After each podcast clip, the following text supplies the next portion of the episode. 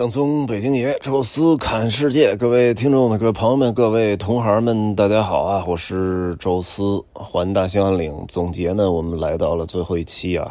也是很多人比较关心的一些一个支出的问题。在这之前吧，我先再回答一个大家另外问的比较多，但是不值得说一期的啊，就是到底穿什么衣服？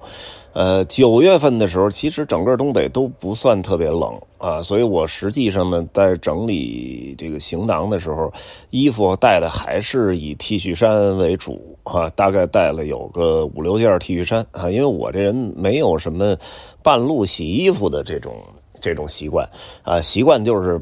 衣服都是都都穿完了，就直接就是放在专门有一个旧衣服袋里，回家统一洗，啊，这样就就是没啥问题啊。新疆呢，是因为实在过程太漫长了，所以中间还是洗了两次衣服啊。但平时就是可能十几天那种，就是都是回家再说了，呃，所以带的衣服会稍微多一点呃，然后我呢还专门带了一个抓绒的坎肩带了一个那个。加热服也是防雨的那个，相相当于是一个，呃，外套，跟冲锋衣差不多，只不过能带电加热。然后又带了一个毛衣，哈，然后带穿除了这个一个牛仔裤之外，还带了一个。呃，普通在酒店里穿的一个那种比较宽松的长裤，呃，还带了一个短裤啊，然后还带了一条秋裤，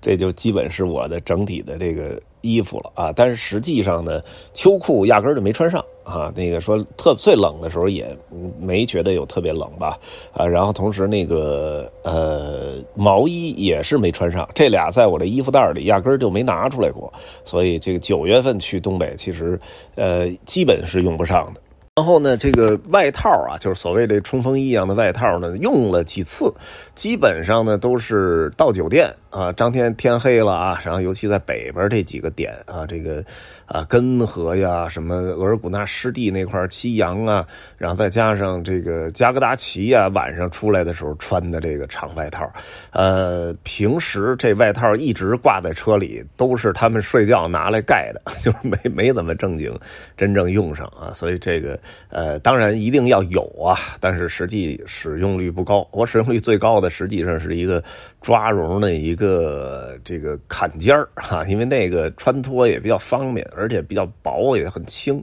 呃，正好套在这个呃 T 恤衫的外边，给 T 恤衫呢加一层这个温暖的这个温度，又没觉得特别热啊。开车的时候也可以穿，是下来的时候也可以穿。有时候录个短视频呢，别个这麦克风，你要别的这个这个这个，就是 T 恤衫这领口这儿。挺难受的，哎，正好穿一个呃小坎肩在这上面一别呢，也挺自然，所以这个是其实是利用率最多的啊。好多的景点在白天的时候，你就穿 T 恤衫就完全没问题啊。当然啊，咱这团里有好多也穿着冲锋衣、穿着毛衣的，穿着小薄羽绒服的，呃，但是这个天其实穿那个不觉得热啊，穿 T 恤衫不觉得冷啊，基本是这么一状态。有时候呢，在那个什么。二山爬爬天池，那那个什么有有点高啊，还挺累。呃，爬完之后上去您就得脱了，因为确实是挺累的啊。包括扎龙丹顶鹤，我们到的晚了，跑了两公里，到那儿也基本就脱的就剩个体育衫了啊，因为确实这出了一身汗啊，所以这个是穿衣服啊就。不不刻意说了，因为找的酒店住宿条件什么都挺好，那根河那儿也都是有暖气有空调，呃，所以真正进屋啊，这个温度是有保证的啊，所以这点就能客观的保证我们没必要带那么多衣服啊。当然十月可能一下就比九月要冷，明显要冷多了啊，所以大家十月的时候再去啊，这个衣服要参考要比这个上升一级哈。这是穿衣啊，最后呢就是还是跟大家来说说整体的支出吧，这个呢。平常的时候我都是一个估约数啊，这回呢，呃，我们来了确切的数字了，也就是我们这个全程当中的记账小达人啊，家有顽童，哎，他呢是在应该是今年年初吧，差不多跟老黑同时段，呃，去年都没有参加过，今年年初三月份突然就报名了，而且呢一报就是后边。几乎好几次的旅行当中都见到他了啊，新疆也有他啊，等于是说这个能玩也开车也还不错。呃，之前呢一直是作为老黑的副驾啊来来运行的，哎，等于在这个云南啊、贵州啊，包括新疆也都看到他开车了，但是开的好像还不是特别的多，所以一直是帮老黑当副驾，而且他有一个另外的一个这个工作啊，就是给。他老黑那辆车做记账，他这人可能就是原来那个工作的这个这个这个习惯吧，就是账记得很清晰，而且清晰明了，也没有什么遗漏啊。其实真挺好的，有时候旅游团有这么一个记账小能手也。特别理想啊！你要就搁我记账，您完蛋了。数学又不好，又在这上又特别不重视啊，经常就是最后一算，哟，少算一笔，请大家吃顿饭，又又又算少算一笔，请大家加个油，这就麻烦了。人家记账就特别清晰啊，而且就一目了然。他应该有个软件什么的啊，所以呃，后来就是不在老黑那车上了，因为这次呢实在是缺司机，呃，加完童主动报名，说我可以承担一辆主司机啊，就是一辆车的主司机。我说那太好了啊，然后。他呢？最后我还是不太放心啊，所以把他跟力宏啊，就我们的另外一个呃，经常在主题游里出现的老面孔啊，力宏呢，因为也曾经这个客串过其他车的副司机，表现也还不错啊，把他们两个就是给放在一起，呃，来来这个交叉着来开一开啊，这让这个车呢也运行的整体状态还挺好。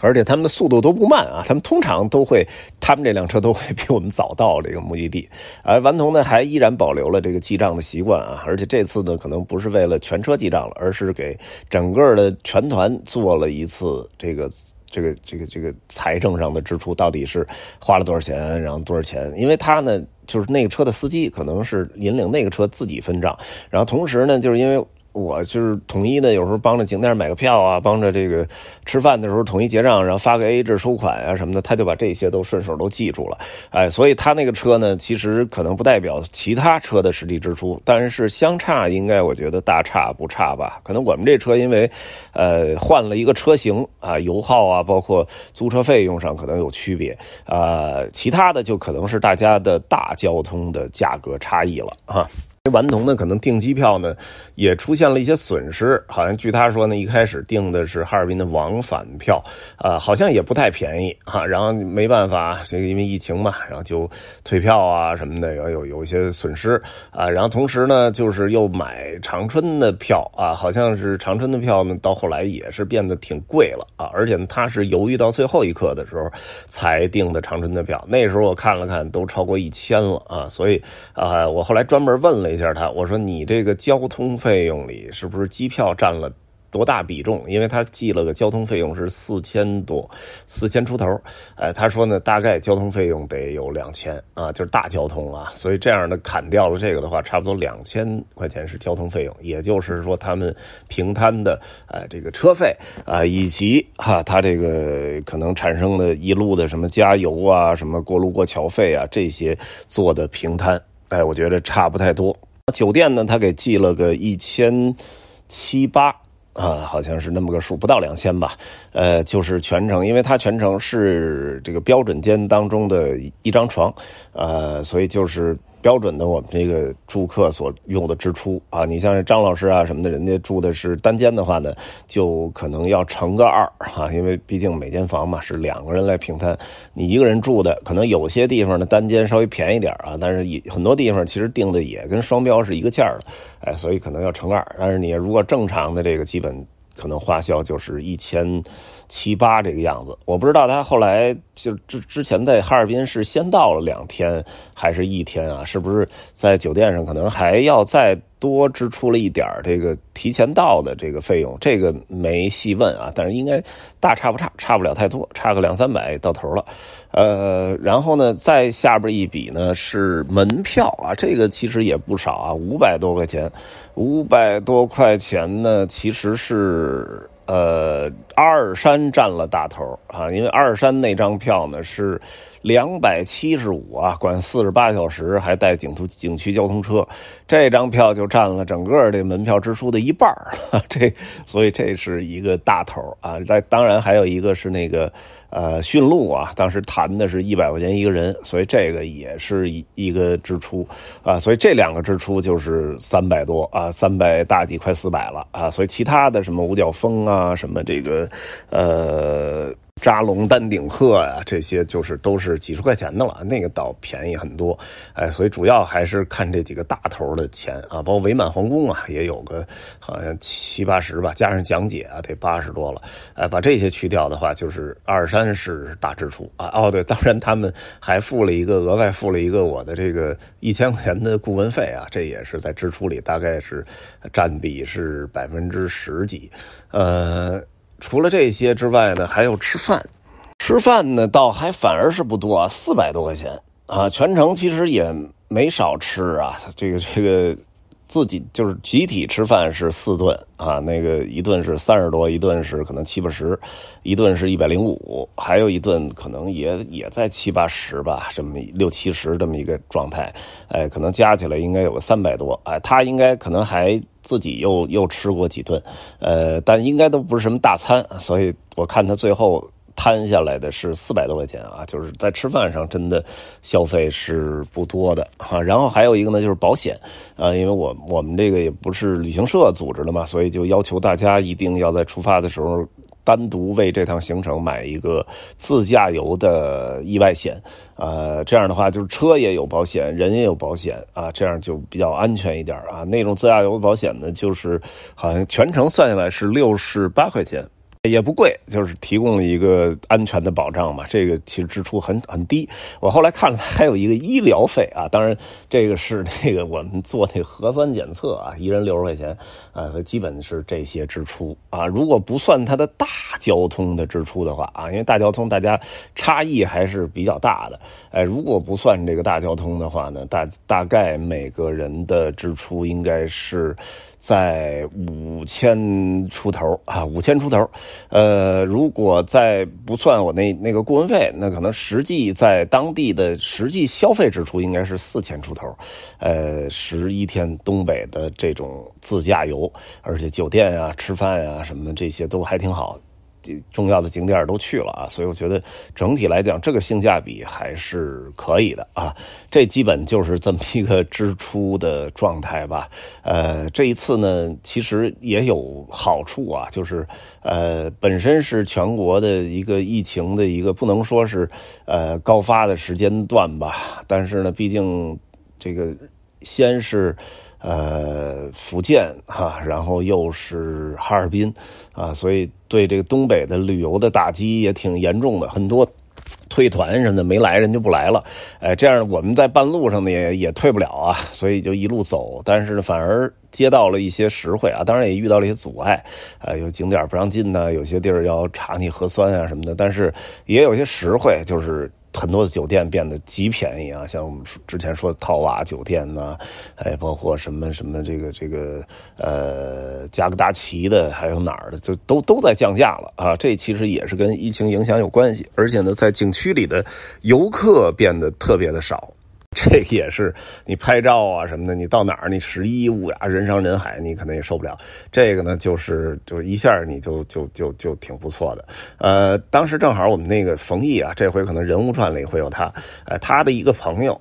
跟我们是前后脚去的阿尔山。哎，那个应该是一个正常的那种上班族啊，所以利用的是中中秋节的假期，可能再请个一两天假，然后他们做了一个阿尔山和呼伦贝尔的一个小环线。啊，应该不能叫环大兴安岭了，应该叫环呼伦贝尔，哈，就是小环线，等于，呃，飞机就飞到阿尔山，阿尔山那个小机场落地之后，哎，在阿尔山玩两天，然后开车到这个呃呼伦贝尔大草原里边，包括那个什么月亮河呀，还有什么白狼镇呢，反正就是转转一圈吧，是一个小环线，大概六天吧，五六天啊，大概他们俩人呢。连机票也花了九千块钱啊！如果刨去机票的话呢，可能是，呃，七千块钱，跑一人也三千多啊！那如果比他那个的话，我们就好很多了。因为毕竟嘛，就是它那个首先路程要短的多的多啊，小环线呢就就那一小圈可能加起来一千公里撑死了。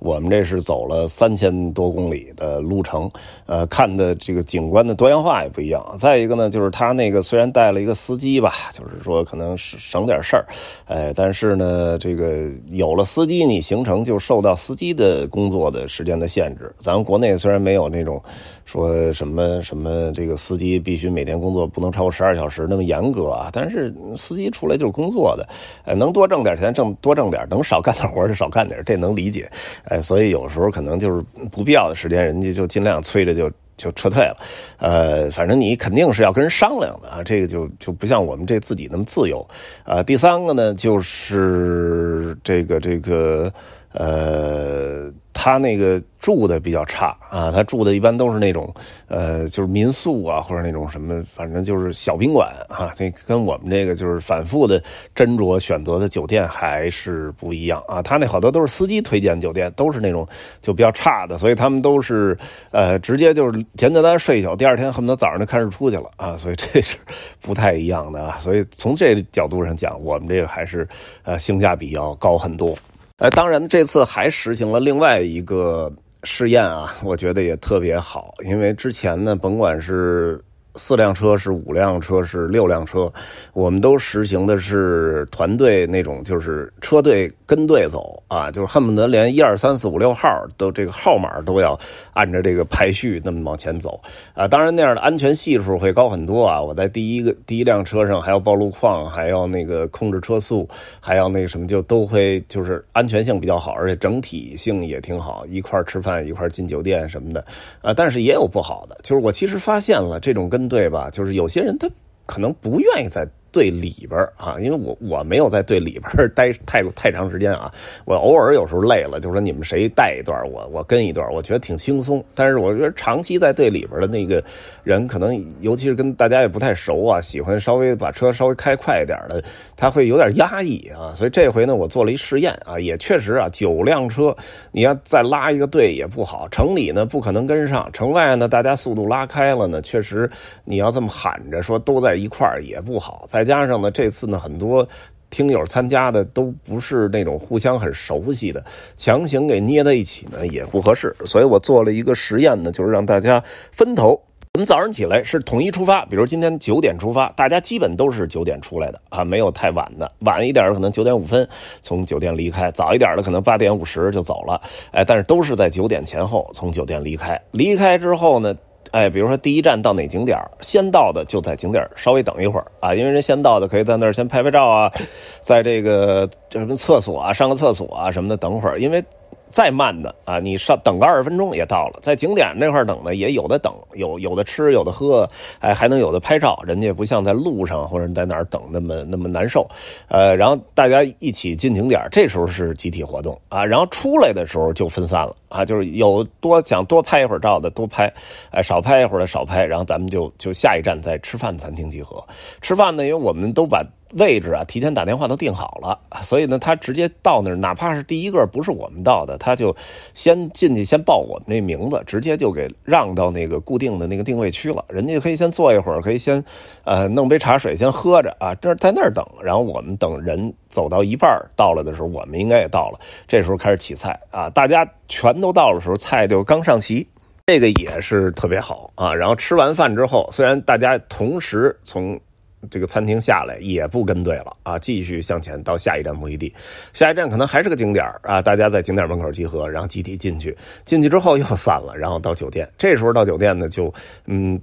没刻意的，就是说同时到，因为到酒店，你想想二十间房啊，那个就是同时到前台，那乱成一锅粥，呃，所以就是大家正好分头到呢，就是分头去办理入住，也没有遇到那种太多排队的状态。哎，第二天继续同时出发，我们也就是阿尔山啊，那个多半天的时间是在一起的。因为那天呢早上起来那个路也不是特熟啊，所以要求大家同时从二山的酒店出发，然后呢我们集体开到呃景区大门，然后大家集体买票，买票进去之后呢，我们说就先集体去到驼峰岭天池啊，就是最里边那个，那个是最耗时间的，也是据说是最好看的，所以大家集体冲过去看那驼峰岭天池。哎，在天池上边解散了，就是说下边大家想去哪个点因为票也都买完了啊，大概的路线路程都明白了，回程的路路跟来的时候是一样的，所以也不会出现什么问题。所以呢，就是回去的时候就就分散了，有的又去了个大峡谷，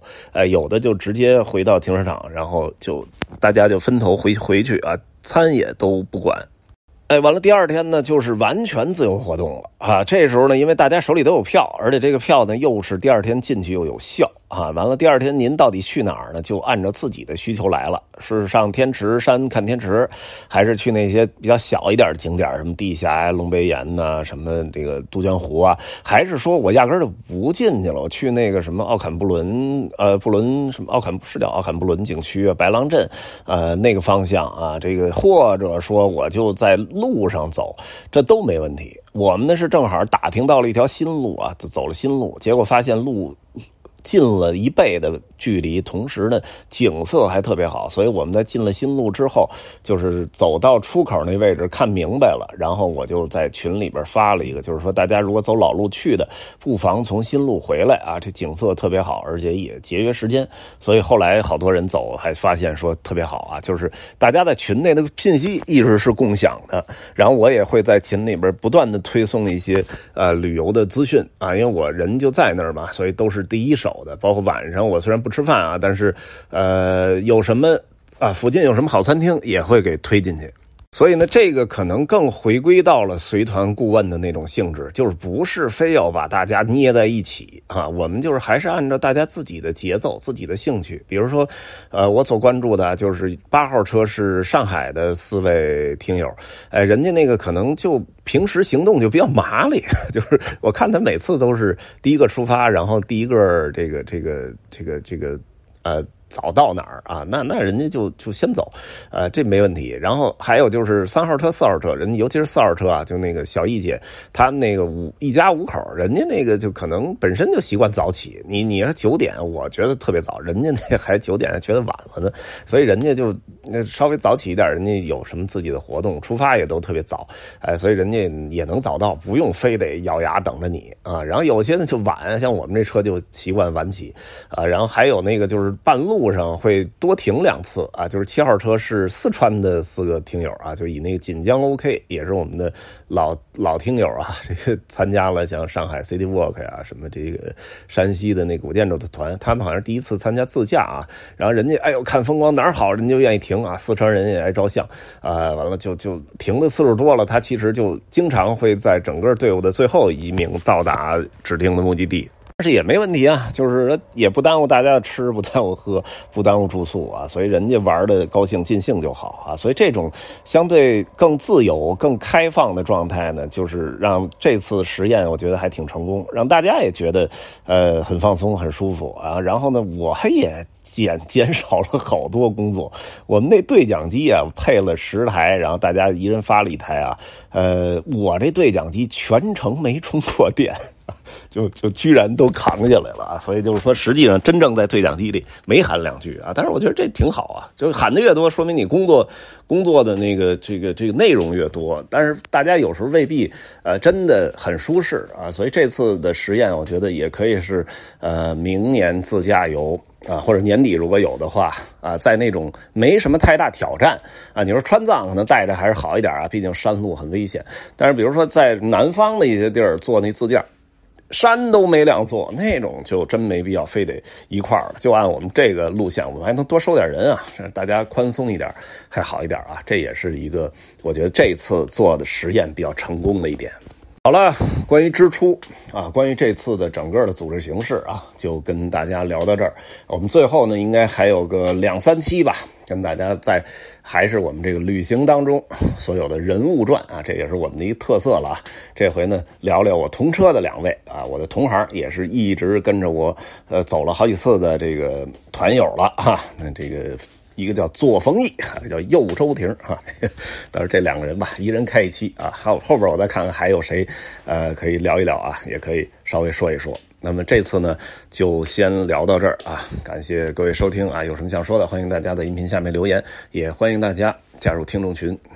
微信搜索“宙斯”的微信号，这六字汉语拼全拼，加入之后会邀请您进群。也欢迎大家关注抖音“宙斯看世界”啊！这一期就说到这儿吧，咱们下期再聊。